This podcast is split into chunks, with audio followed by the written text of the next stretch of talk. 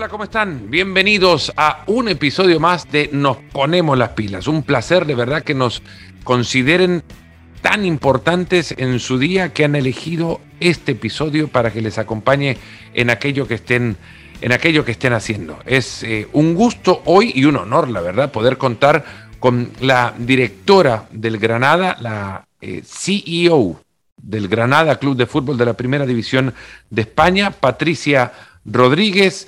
Eh, Granada es su tercer club de fútbol con experiencia ya en otros equipos como el Eibar o Elche. Salió de una asesoría contable de Price Waterhouse hacia el mundo del fútbol. Hoy Patricia nos cuenta la historia de una mujer que busca retos permanentemente para su carrera. Alguien le dijo alguna vez que irse al fútbol era retroceder y tirar a la basura la carrera que había creado. Y ahora está en una de las posiciones más importantes que tiene el mundo del fútbol en España y seguro no será la última vez que escuchemos de ella generando impacto en un club de primera categoría. La directora general del Granada Club de Fútbol, Patricia Rodríguez, en Nos Ponemos las Pilas. Con el gusto de contar con la CEO de el Granada Club de Fútbol, Patricia Rodríguez. Muchas gracias por estar con nosotros en Nos Ponemos las Pilas. ¿Cómo estás? Gracias a vosotros, un placer. Muy bien. Bueno, esto yo sé que no los escuchás muy a menudo, los podcasts de Nos Ponemos las Pilas, pero si algún momento después de esta charla te da por empezar a meterte en, en los episodios anteriores, te vas a dar cuenta que siempre arranco hablando de café y de cómo me gusta poner una taza de café en medio de una mesa cuando voy a tener una charla. Pero digo, a ver, Patricia Quipuscuana va a poner a hablar de café con alguien que conoce más de la, de la mejor comida española que hay, como que no va, ¿no? Bueno, mm, soy, tengo una adicción importante al café. ¿eh? De hecho, lo tomo solo, sin azúcar y sin nada, y unos cuantos al día. Entras al podio de los invitados con mejor gusto que hay, porque el café, con todo lo demás, es, es, es café con cosas. No es café. Exacto. Es café con cosas, no, no, es, no es café. El café es, eh, y lo, el mejor es el salvadoreño, que no te vayan a decir otra cosa. Es, es, cierto, es cierto, y además lo he probado y se nota, o al menos sí que me suele gustar probar cafés diferentes y, y se nota esa, esa, diferencia. Yo creo que sobre todo cuando lo tomas solo, sin nada más, es cuando más aprecias los sabores. Además es la mejor forma de terminar una buena comida. Uf, y de arrancar un buen día también, te diré.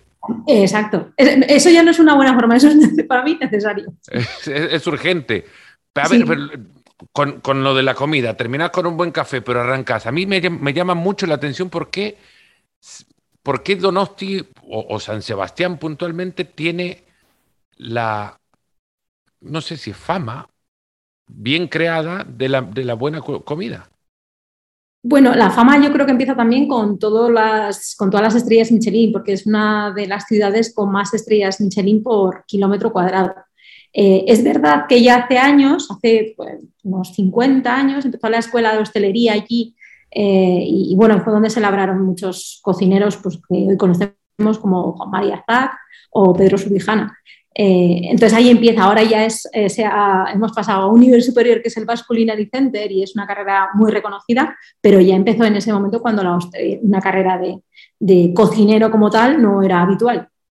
¿Alguien en San Sebastián va y puede garantizarse que en cada cuadra se encuentra un buen restaurante?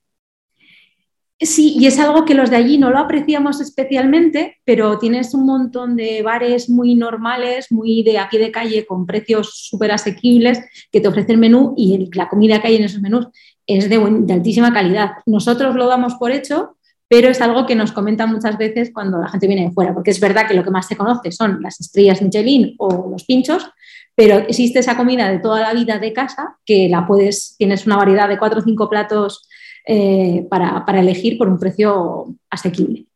Bueno, pues no he arrancado tal cual como he arrancado los demás, hablando de café y me sorprendiste, la verdad que, que el, eh, entrar, entrar y empezar a hablar de café y de, de, comida yo creo que es la mejor invitación para que alguien se nos, nos acompañe y se siente con nosotros a escuchar la charla.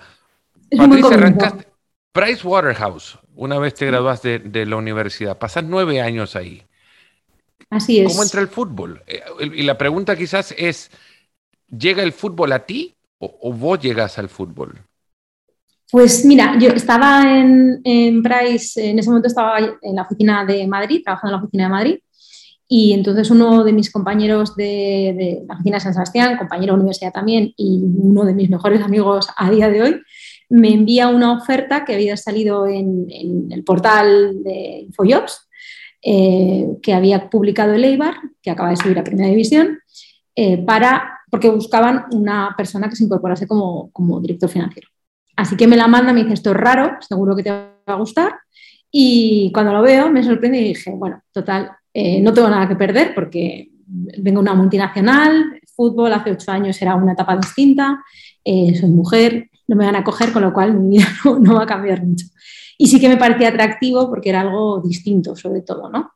Así que apliqué, eh, pasé la, primer, primer, la primera entrevista, eh, fui a Ibar a hacer la segunda entrevista y me seleccionaron y nada, en un mes prácticamente estaba, había cambiado, me había vuelto a casa y estaba trabajando en Eibar, volví a vivir en San Sebastián y había dejado Madrid.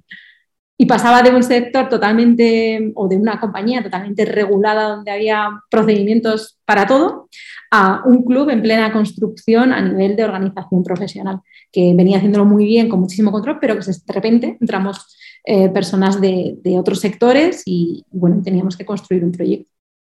Y eso de, de, una empresa, digamos, construida ya desde un organigrama y procesos conocidos a darle a conocer a una organización que puede ser una empresa que debes tener procesos. ¿Cuán lejano era el, bueno, el organigrama de un club como, como el Eibar de aquel momento, 2014 estamos hablando? Sí. De ser un, club organizado como una empresa.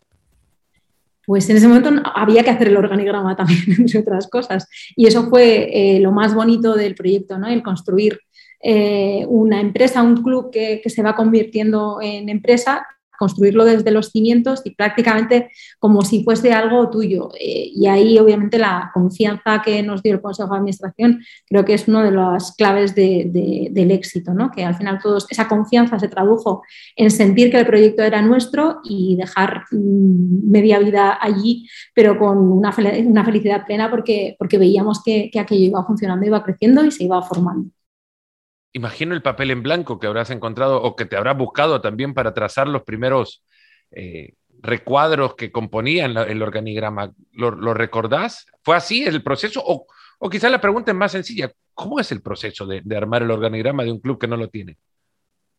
Eh, no solo es el organigrama, al final era también el entender o el establecer las formas de trabajar juntos, porque en ese momento el Consejo de Administración eh, hacía una labor prácticamente, hasta que nosotros entramos, una labor prácticamente ejecutiva.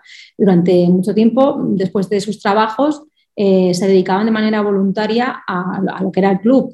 Y por un lado era positivo que entrásemos, pero por otro lado había que explicar también cómo cierta información igual no la iban a tener en el momento, porque era información de nuestro día a día eh, y, el papel que ellos tenían era de consejeros, ¿no? de, un papel mucho más de eh, decisiones más de, gran nivel, más estratégicas, más a largo plazo, y quizás el precio de las entradas en un partido pues, pues no lo tenían como lo venían teniendo.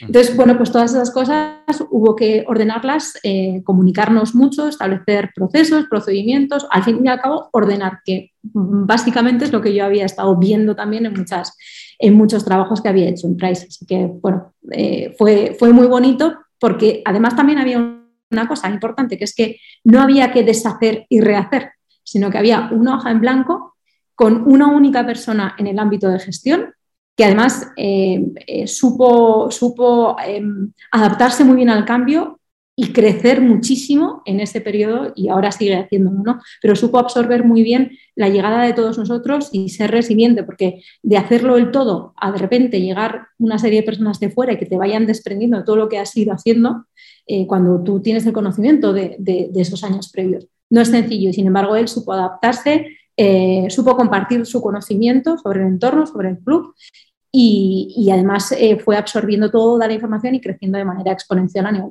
profesional. Quizás una visión simplista de cuál puede ser la medida del éxito de una gestión financiera detrás de un club de fútbol puede ser ingresos y egresos, ¿no? Al final, costos y beneficios, pero ¿cuál me diría o cuál, sí, me podrías decir es el índice con el cual me dices el mayor éxito que has logrado en, esa primera etapa en el fútbol?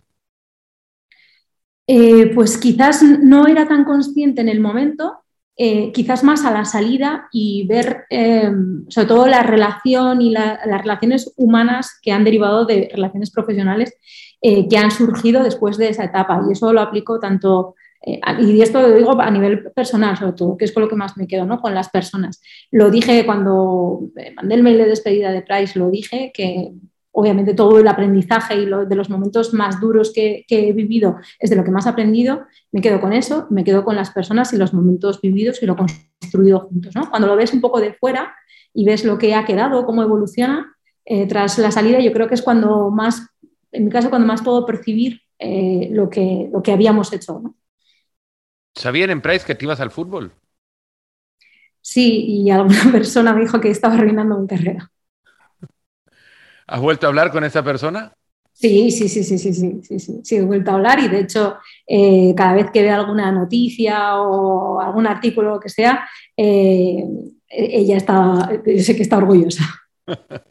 Porque, a ver, eh, es, difícil entrar a un, a un lugar donde la gestión te obliga a, en este caso, construir, muchas veces reconstruir. Ya hablaremos de los siguientes pasos y cuánto de esto se, ha, visto involucrado en el proceso de reconstrucción si es, que fuese, necesario, pero sobre todo en una industria que depende mucho de si la pelotita entra o pega en el palo. ¿no? Ferran Soriano escribió ese libro de, La pelota no entra por azar. Y es tan cierto porque termina construyendo eso un éxito quizás no planteado en un libro donde has presupuestado un cierto número de venta de camisetas, y vámonos por lo vulgar de la venta de camisetas, ¿no? Como un, índice de ingresos. Y la gente no te compra si no ganas un partido. Yo creo que sí que hay ejemplos. Eh, de hecho, el libro que comentas de, Ferran Soriano es el primero que me, que me leí al entrar a trabajar en el EIBAR, porque al final yo venía de otra industria y tenía que aprender todo, o sea, necesitaba absorber la máxima información posible y ponerme al día con, las particularidades del sector, ¿no? que venía de gestionar, pero era otro sector, con lo cual es el, primero, el primer libro que, leí. Y siempre lo defiendo mucho porque creo que nada es casualidad. Al final todo responde a una serie de circunstancias, tanto eh, del momento como, como históricas, y como del pasado más reciente. ¿no? Eh, muchas veces eh, vemos igual los éxitos mm, del momento, éxitos puntuales que se han vivido, que para conseguir esos éxitos ha habido que hipotecar mucho y a futuro es muy difícil remontar y, durante unos años eh, se lleva esa mochila eh, por la cual no se vuelven a conseguir esos éxitos, porque la forma de llegar a conseguirlos ha sido a costa de otras muchas cosas eh, que, no han trabajado en el largo plazo del club, ¿no? en, la sostenibilidad del club, sino que han sido eh, medidas muy cortoplacistas, que es uno de los, de los, mm, bueno, de los hándicaps que tenemos que superar en los clubes, ¿no? que tenemos una mirada excesivamente cortoplacista y muy centrada en lo urgente y no en lo importante. Eh, y necesitamos más que nunca sacar ese espacio para, mirar más allá, mirar más allá de la temporada, al menos desde, las, los órganos de decisión, y además centrarnos también en lo que es importante, no solo en, lo urgente, lo inmediato. ¿no? ¿Cuántas veces te cruzabas con, el, con el fútbol antes de, de? Eh, pues mira, tenía, sí que durante una etapa eh, como 16, 14, 16 años, 18, ahí sí que solía ir a ver algunos entrenamientos, pues porque era como otro plan más que, que teníamos entre, entre los amigos y luego he ido a partidos concretos con, con mi padre. Eh, pero no tenía una relación especialmente estrecha, yo siempre he sido más de deportes de agua. ¿Tu padre hincha de algún equipo? Eh, sí, de ahora mismo, primero del equipo que, que trabaja su hija, ese es el primero de todos, y el siguiente la Real Sociedad. Vale, de, la, bueno, de la generación que habrá visto también a la Real, a la Real, bueno, y al fútbol vasco en realidad. Una sí, eso es. Ganar lo que ganaron. Eh, sí, sí, sí. Has pasado del Eibar a Elche. En, en Eibar construís un, de nuevo, simplista el término, un organigrama en Elche, ¿qué, te toca hacer? ¿Construir algo y luego a Elche a qué? Pues en Elche era una situación completamente opuesta a la que tenía en Eibar. Eh, en Eibar era un club que estaba en primera división absolutamente saneado a nivel económico, eh, pero de una dimensión muy pequeñita eh, en cuanto a ciudad. ¿no? Al final es una ciudad de 27.000 habitantes que está rodeada de, de capitales de provincia con una historia amplia, con lo cual siempre es más difícil. Tuvimos que buscarnos la vida para, para diferenciarnos. Y en Elche la situación era completamente distinta. Estábamos en segunda división en ese momento eh, y el club venía, estaba todavía en una situación de concurso de acreedores, venía de, una, bueno, una etapa a nivel económico bastante complicada que había que remontar y, y con muchas deudas a las que hacer frente. Así que eso es lo que me llama la atención sobre todo, ¿no? El poder seguir creciendo. Yo siempre, y, de hecho la decisión que tomo cuando, cuando aplico a la oferta es por eso, es por seguir haciendo cosas nuevas. Yo me apetecía irme de Price, pero no sabía dónde, porque creía que al sitio que me fuese eh, iba a ser algo mucho más constante, más lineal, ¿no? Prácticamente todos los días iban a ser similares o, bueno, por lo menos predecibles. Eh, en cambio, en el fútbol no, está siendo así, ni mucho menos y el hecho de irme a, a Elche desde Leibar era el seguir creciendo y el seguir aprendiendo cosas nuevas, que, bueno, viviendo situaciones eh, que la verdad es que fueron dos años muy complejos, donde eh, viví situaciones profesionales muy complicadas que también se vieron reflejadas en un crecimiento profesional y personal, que es como un, máster intensivo. Así ha sido, ¿no? Es, es, que, bueno, dos años ya, tres casi de estar en, en Granada, y bueno, no en Granada meses apenas, pero... Un año, un año, en Granada llevo un año. Ocho años ya de algo que parece un... esto mismo había escrito yo en el preparar la charla, eh, un máster de gestión en crisis lo denominaba. No sé si puede ser un, un término correcto lo que te ha tocado vivir. Sí, eh, de hecho yo creo que solo voy a sitios porque al final en mi entorno, ¿no? Pues lo viven un poco por, por, mí, ¿no? No por tanto lo que sucede en los sitios, sino por cómo me ven a mí o por lo que hablan conmigo. Y me dicen, no podrás ir a ningún sitio donde que haya tranquilidad, o sea, allá donde estás hay, hay muchas cosas que hacer y complicaciones varias. Supongo que también va en, en lo que yo voy buscando, ¿no? Que al final nada llega por casualidad.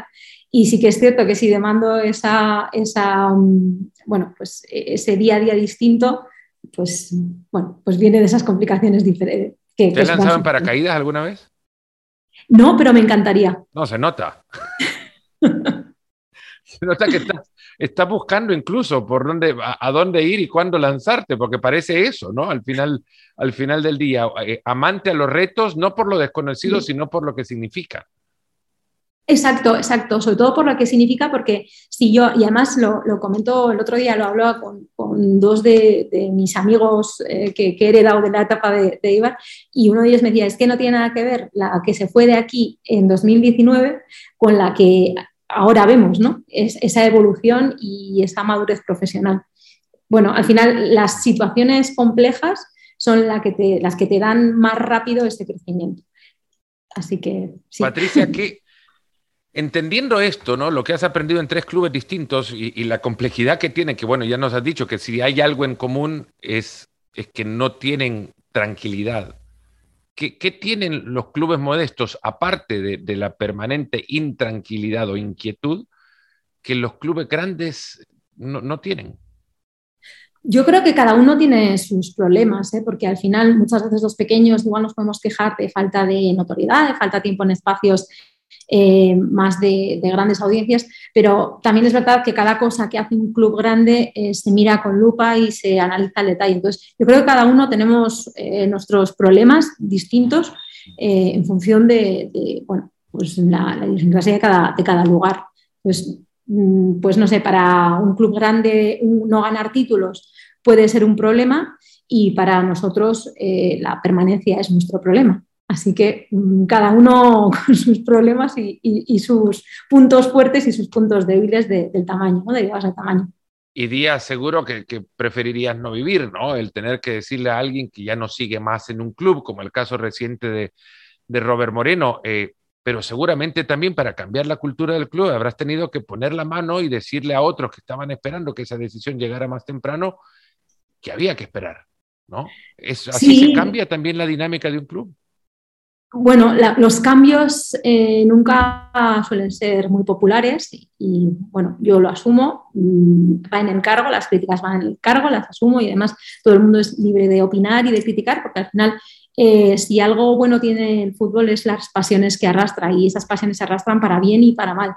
Entonces, eh, tenemos que, yo creo que, las personas que estamos al cargo de, eh, de, los clubes tenemos que asumir eso y tomar las decisiones de manera valiente, siendo, siendo consecuentes con lo que creemos que tiene que ser, por mucho que a corto plazo no se pueda entender o por mucho que, bueno, que genere cierta polémica o, bueno, o, malestar y críticas. Creo que tenemos que estar por encima de eso, porque si no, muchas veces iremos a tomar eh, decisiones arrastrados por, por factores externos que quizás no tienen toda la información. Con esto también quiero decir que, es verdad que hay que escuchar a, lo que, a lo que hay fuera, pero bueno, creo que donde más información hay es dentro y con eso es con lo que se tiene que tomar la decisión, eh, a pesar de, lo que, de los comentarios que están ahí, no son agradables, pero ya está, van, van en el cargo y hay que asumirlo y hay que tener resiliencia para eso. Hablando del, dibujo, pensando en el dibujo de los organigramas, ¿cuán, ¿cuán, grueso es el trazo que une al, al consejero delegado, en, este caso la directora general de, un club, con su área deportiva. Porque eh, creería, ¿no? Eh, se ha dicho algo, los de, los de arriba, antes se les llamaba de pantalón largo, ahora vamos a, denostar ese término, quienes están en las oficinas no tienen que meterse en los asuntos del fútbol, pero es que como antes hemos dicho, el fútbol de hoy depende de si entra o no una pelota y acá se ve afectado también el negocio del fútbol con la decisión que se tome deportivamente. Por mucho que, por salud quizás el organigrama te invite a mantenerte al margen, debe haber un trazo entre tu, tu lugar y aquella, aquel lugar deportivo, aquel área deportiva. ¿Cuántas veces te, te ocupa el día tratar con lo deportivo directamente? Todos los días, porque eh, al final es, una, es, el corazón del negocio, del club, eh, con lo cual tiene que haber todos los días una interacción y, ese diálogo. Y para mí lo que es fundamental es el trabajo en equipo, el compartir eh, decisiones y puntos de vista distintos desde diferentes ámbitos. yo siempre suelo decir que, con, tanto con ellos como con otras áreas, al final el responsable, el director de cada área, siempre va a saber mucho más sobre esa área que yo, porque es el especialista. Entonces, eh, creo que, desde las direcciones generales, desde los consejos, tenemos que tener la humildad de aceptar esa, opinión, de aceptar lo que dicen y muchas veces reconocerlo. ¿no? Es verdad que muchas veces que no será la decisión que, que ellos estimen oportuna porque probablemente les faltará otra información. Yo creo que también eso hay que explicarlo y, también nosotros tenemos que, compartirlo. ¿no? El trabajo en equipo me parece fundamental para llegar a, buen puerto, porque cuanto más herméticos somos y más, nos, más buscamos el defender nuestra postura o defendernos de decisiones eh, que se toman a nivel corporativo, yo creo que estamos yendo en detrimento del bien común del club que al final tiene que ser el objetivo primordial por encima de los individuos, por encima de nosotros. Y entonces entramos en el principal problema que creo que hay en la industria del fútbol, bajo mi punto de vista, que es el ego, ¿no? El yo, yo, yo, yo. Se, puede entender también que exista, no digo que sea el caso puntual del Granada, pero el caso del fútbol, eh, ya una, directrices comerciales que inviten a la parte deportiva a una toma de decisión puntual para el beneficio de, ese, de esa dirección comercial. Vale, el fichaje de un jugador de un origen puntual dependiendo de las circunstancias, eh, bueno, yo creo que hay que evaluar todo. Por ejemplo, ante dos jugadores similares, de características similares, que van a hacer una aportación eh, parecida por, bueno, por lo que se está buscando, por, lo que la intensidad que, el equipo necesita, más las condiciones económicas eh, adecuadas, Obviamente siempre va a ser mejor un perfil de jugador que a nivel comercial sea distinto o nos pueda dar oportunidades de entrar en, determinados mercados. Pero no soy partidaria de traer jugadores eh, impuestos que no vayan a tener lugar, porque al final, eh, bueno, no jugarán y el efecto será mucho peor para todos. Quizás hasta en el país eh, exista esa cierta frustración, en la afición local, etcétera, etcétera. Entonces creo que una vez más tiene que ser algo de consenso, hablado, compartido y viendo qué posibilidades tenemos. Si no puede ser un determinado jugador porque no encaja eh, pero es un país estratégico, pues buscar cuál es la mejor opción. Igual no puede ser este año, tiene que ser el año siguiente y hay que ir empezando a hacer un scouting específico en ese área porque, porque interesa, o viendo en otros países eh, ese jugador de esa nacionalidad, eh, qué rendimiento tiene y qué posibilidades tenemos de traer. Esta temporada arranca en la campaña sin patrocinador oficial de la camiseta, sin patrocinador principal para la, para la camiseta. ¿Cómo llegan a, encontrarse con una plataforma de estudio creada en Latinoamérica? ¿Hay, un, hay una eh, estrategia puntual marcada detrás de esa decisión? Eh, es, a ver, está absolutamente alineado con, el mensaje que nosotros queremos dar. Eh, lo presentaremos en, los próximos meses, pero Granada es conocida, mundialmente conocida por su universidad, por el nivel de su universidad. con lo cual, todas las actividades formativas eh, creo que son algo que nos debe diferenciar. Eh, al final, el Granada está en Granada y creo que es primordial que vayamos de la mano del ayuntamiento, de la diputación y que juntos hagamos ciudad y provincia. Eh, por eso nosotros entendemos que una manera de, diferenciarnos también frente, a terceros al final es frente a la competencia, ¿no? frente a otros clubes, creo que es esa parte formativa y cultural también eh, creo que es importante el, pasado histórico que tenemos eh, con todo el mundo árabe y, cómo mm, todavía prevalece eh, mucho de, esa cultura. Con lo cual son puntos distintos respecto a terceros que nosotros queremos poner en valor y bueno, y de ahí viene un poco también toda la parte de potenciación de, la formación y este patrocinio principal con Platzi acompañándonos desde, desde enero. Pensaba en esto también cuando, cuando en la preparación de la, charla, eh, un club como el Granada, como tantos otros clubes, quizás hasta 18 clubes en España, tienen que vivir bajo la sombra de dos eh, gigantescos dirigibles, ¿no? ¿Cómo, ¿Cómo se convive en esa realidad y cómo se supera para tratar de agarrar un aire comercial que te ayude a encontrar ingresos? Ahí me parece fundamental el trabajar todos como liga, más allá de, destacar lo individual. Yo creo que lo importante de, tener dos gigantes es al final la llegada que como liga tenemos en otros países, ¿no? Es un vehículo. Pero obviamente ellos solos no hacen nada, nos necesitan al resto como nosotros les necesitamos a ellos. Y ahí está el gran valor que aporta eh, la liga, la competición. Yo suelo explicar muchas veces que eh, cuando la primera vez que fui a Estados Unidos y tuve la oportunidad de ir a un partido, fue un partido de la NBA. No me importaba el equipo que fuese, yo quería ver un partido de la competición. Bueno, pues en eso es en lo que tenemos que, trabajar. Obviamente a todos nos ocurren dos, tres nombres claves y top de, la NBA, como sucede, como sucede a nosotros en, la liga, pero el valor es el de la competición y, en eso es en lo que, lo que tenemos que focalizarnos, ¿no? en hacernos más grande como competición, porque eso derivará individualmente también lo seremos y seremos más sólidos ante otras competiciones que están ahí por delante todavía. Hablando de eso puntualmente, de cómo, de cómo eh, bueno, la liga es un ente y, ante ellos están sus socios, ¿cómo se beneficia un socio como el Granada del impacto de un acuerdo como el, de, el que han eh, adquirido con, con CVC? ¿Qué significa para el Granada? ¿Cómo se puede traducir los millones y millones de lo que se habla del acuerdo y, lo que se habla más arriba puntualmente en un club como el tuyo? Pues se traduce en una aceleración del crecimiento y el desarrollo a nivel exponencial, porque al final lo que iba a ser un crecimiento eh, más pausado, conforme a las limitaciones que te da la capacidad adquisitiva que, tenemos, eh, nos da la posibilidad de acelerarlo, de hacerlo en, estos dos, tres años poder llevarlo a cabo, poder invertir y eso te genera, aparte de, un beneficio para el propio aficionado en el sentido de tener unas instalaciones eh, mucho más, más cómodas, más confortables, más apetecibles, ofrecer una experiencia mm, más atractiva y durante los 365 días del año y no solo durante 20, 30.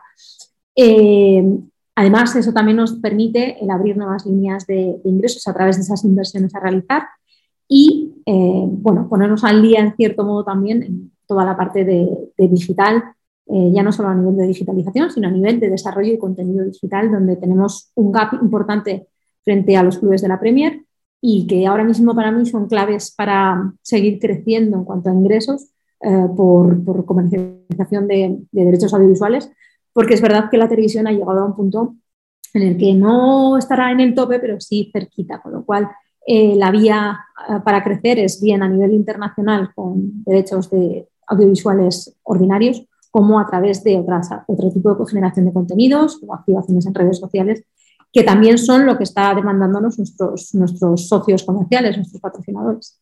Lo otro es crecer ahí mismo, donde ustedes están, ¿no? Dentro de Granada, una, una ciudad de unos 230 mil habitantes que te pone un cierto límite, ese es el número de habitantes que están ahí cerca y te consumen, pero que puede crecer mucho más. ¿Cómo, cómo llegar a atraer afición? Y esta es una pregunta quizás sin respuesta, Patricia, y perdón, pero es que se me ocurre tanto, ¿cómo atraer en esta era de la distracción? Cuando hay tanta distracción, ¿cómo llegar a atraer? a un club como el Granada?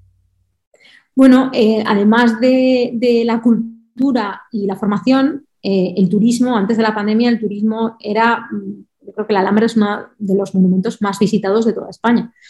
Con lo cual, eh, tenemos la Alhambra, pero es que tenemos muchas más cosas que, que ofrecer y ahí estamos trabajando con el propio ayuntamiento y estamos cerca a ver si llegamos a un acuerdo también para poder trabajar con la Diputación eh, de Granada para, para, ofrecer todo lo que tenemos en la ciudad y por supuesto en el club, que es una manera también de atraer al final. Cuando, lo mismo que yo te he contado antes, ¿no? cuando yo fui a Estados Unidos eh, iba de turismo y una de las actividades era ver un partido de la NBA. Pues aquí exactamente lo mismo, cuando la gente venga a ver eh, Granada, eh, que Granada sea también una parte de, ese, de esas vacaciones, de, esa semana. A esquiar y, al Nuevo Los Cármenes, ¿no? Se van a esquiar. Es que, claro, permite esquiar, ir a la playa, que mucha gente no es consciente, pero la playa está, la costa de Granada está a 60 kilómetros de, de la ciudad.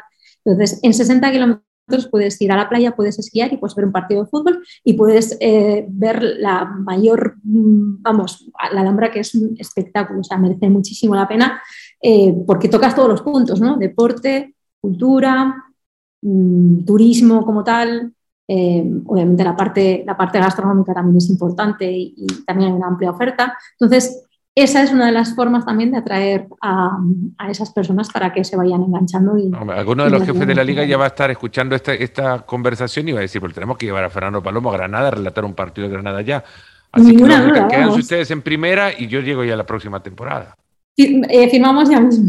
Firmamos ya. No, no, es que está buenísimo eso. Esquiar, comer, playa, todo y además un partidito de fútbol. Patricia, eh, para ir cerrando, ¿cómo, ¿cómo te recibió el mundo del fútbol? Siendo mujer, antes decías, vengo de otra industria, estoy aplicando a esto, además soy mujer. Pues sorprendía, sobre todo sorprendía bastante. Es verdad que hace ocho años em, quizás no éramos tan conscientes de que ciertas, ciertos comentarios no, se tienen que admitir y no, son eh, tolerables. Ahora eso ha cambiado mucho eh, a base de, mucha comunicación y, de formación, creo, que no es fruto de la casualidad. Eh, pero es verdad que ese, ese, comienzo fue un poco, bueno, mm, distinto y, sobre todo me llamó la atención porque yo hasta ese momento no era consciente de, esas diferencias, sobre todo por la educación que me habían dado. Nunca me habían puesto de manifiesto que tuviese que dedicarme a una cosa concreta o tuviese un plan de vida determinado por, por ser mujer. Y ahí es donde quizás empecé a vivir alguna situación Em, que incluso me costó, me costó contarla o me costó asumirla, eh, porque yo le daba cierta normalidad a algunos comentarios. Luego fui más consciente y fui, eh, bueno, pues compartiéndolos, reconociéndolo y, también, en cierto modo, denunciándolo a la persona que me lo estaba haciendo. En algunos casos es por desconocimiento y en otros casos pues, es por creencia. Entonces, bueno, ¿Pensaste en algún momento que estabas en el lugar equivocado? No, no, en absoluto. Nunca. Porque no, no, suelo arrepentirme de las decisiones que tomo, porque al final me llevan por un camino y si no las tomase me llevaría por otro. Y lo que, desde luego, que además lo dije cuando me fui de Price, prefiero arrepentirme de lo que hago que, que quedarme con las ganas de cómo hubiese sido, ¿no? El imaginario ese de y sí, y sí. No, prefiero hacerlo y, bueno, pues asumo las consecuencias, que seguro que me traen algo bueno bien por lo bueno conseguido o bien por el aprendizaje de los momentos complejos. Pues que estoy imaginando ya la foto que en algún momento va a publicar el Granada Club de Fútbol de cómo su consejero delegado está eh, tirándose de un, de un paracaídas. Las, próximas, las próximas vacaciones, em, si puedo, lo haré. Lo veo. Eh, para, para, la última, Patricia, eh, todos creciendo tenemos algún referente en el deporte y queremos ser alguien. Ahora que estamos yo metido en este lado de, la profesión, en este lado del deporte, los tengo desde, desde aquellos que se paran enfrente de un micrófono. ¿Quién es tu, tu referente en la dirigencia deportiva? Puede ser un club, puede ser una persona, algo que digas, me voy a fijar cómo lo hacen estos o cómo lo hace él o ella. A mí siempre me ha gustado mucho eh, cómo, o, me genera mucha curiosidad y trato de leer muchísimo de lo que hacen en, Inglaterra. Eh, al final es un gran referente. Y ahora de todo lo que se está llevando a cabo en la MLS también me parece eh, increíble cómo están creciendo, cómo de repente del soccer que mm, solo se conocía a nivel femenino, ahora ya el protagonismo que están cogiendo y cómo están organizando la propia liga. Eh, son dos ligas que, me gusta en, Inglaterra, tanto Premier como Championship, porque es verdad que, Championship también me parece que, lo hacen muy, muy bien, y, MLS. Son las dos fuentes de inspiración dentro de la modestia, obviamente. ¿Qué te gustaría adoptar de, una y otra? Es cierto, un contrato de televisión como la Premier es muy fácil de decirlo, pero llegará en algún momento. Pero, pero por, por lo que hacen, la dinamización de su liga, ¿qué, te gustaría adoptar?